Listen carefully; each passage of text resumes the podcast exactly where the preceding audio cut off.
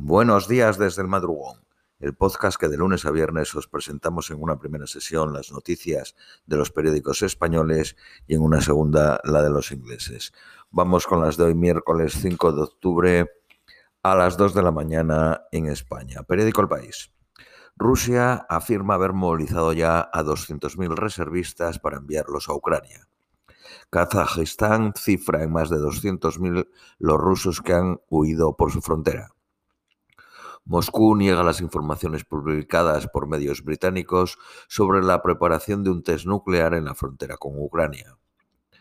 Biden habla con Zelensky y le promete más sistemas lanzacohetes y Mars. Alemania invita a España a sumarse a su escudo europeo antimisiles frente a un ataque ruso. Un motín en una cárcel de Ecuador deja al menos 15 muertos. Borrell plantea sanciones contra Irán por la represión de las protestas sociales. La sombra de la austeridad provoca otra revuelta de los conservadores contra Liz Truss. La primera ministra se resiste a subir las prestaciones sociales al nivel de la inflación. Se agrava la crisis en el seno del nuevo gobierno y con deserciones y acusaciones de golpe de Estado. Un misil de Corea del Norte obliga a ciudadanos japoneses a refugiarse en edificios bajo tierra. Más de 100 muertos a lo largo de 400 kilómetros.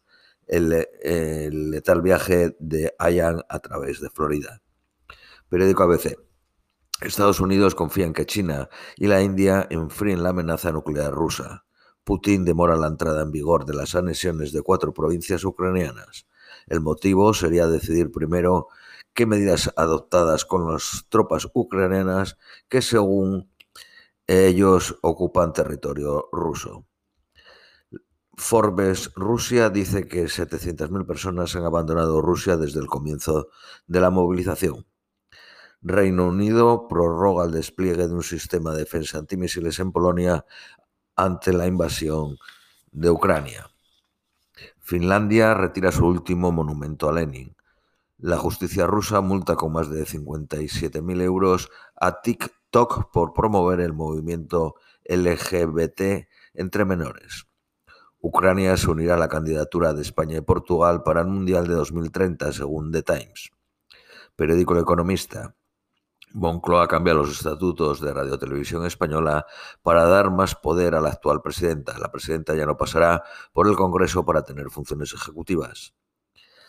La empresa de zapatillas deportivas Hof de Elche planea abrir 25 tiendas en España.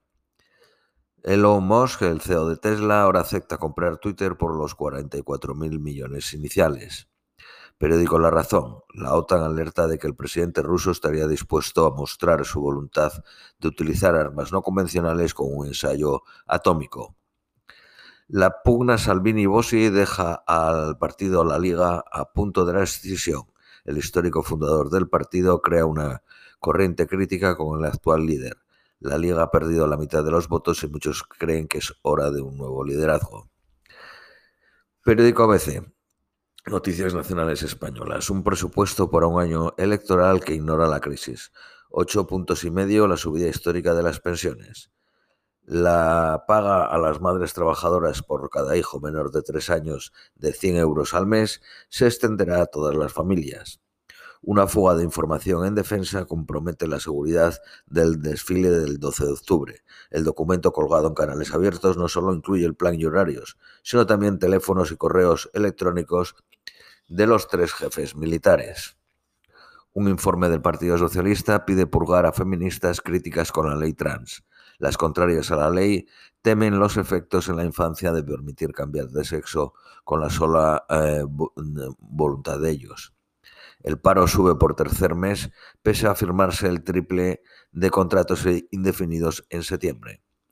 Periódico El País, el Partido Socialista y Unidas Podemos alcanzan un acuerdo sobre los presupuestos de 2023 tras pactar nuevas medidas sociales la prestación por desempleo volverá a ser del 60% sobre la base reguladora del salario a partir del séptimo mes.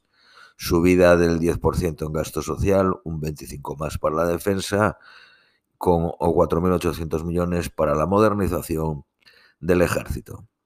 Feijó despacha los presupuestos como antisociales y pensados para mantener a Sánchez en la Moncloa.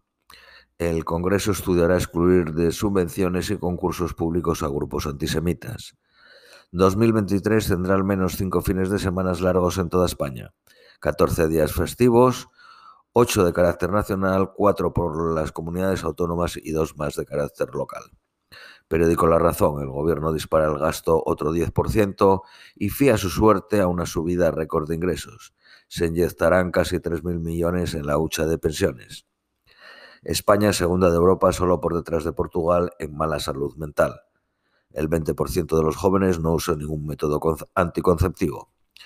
Esto es todo por hoy. Os deseamos un feliz miércoles y os esperamos mañana jueves.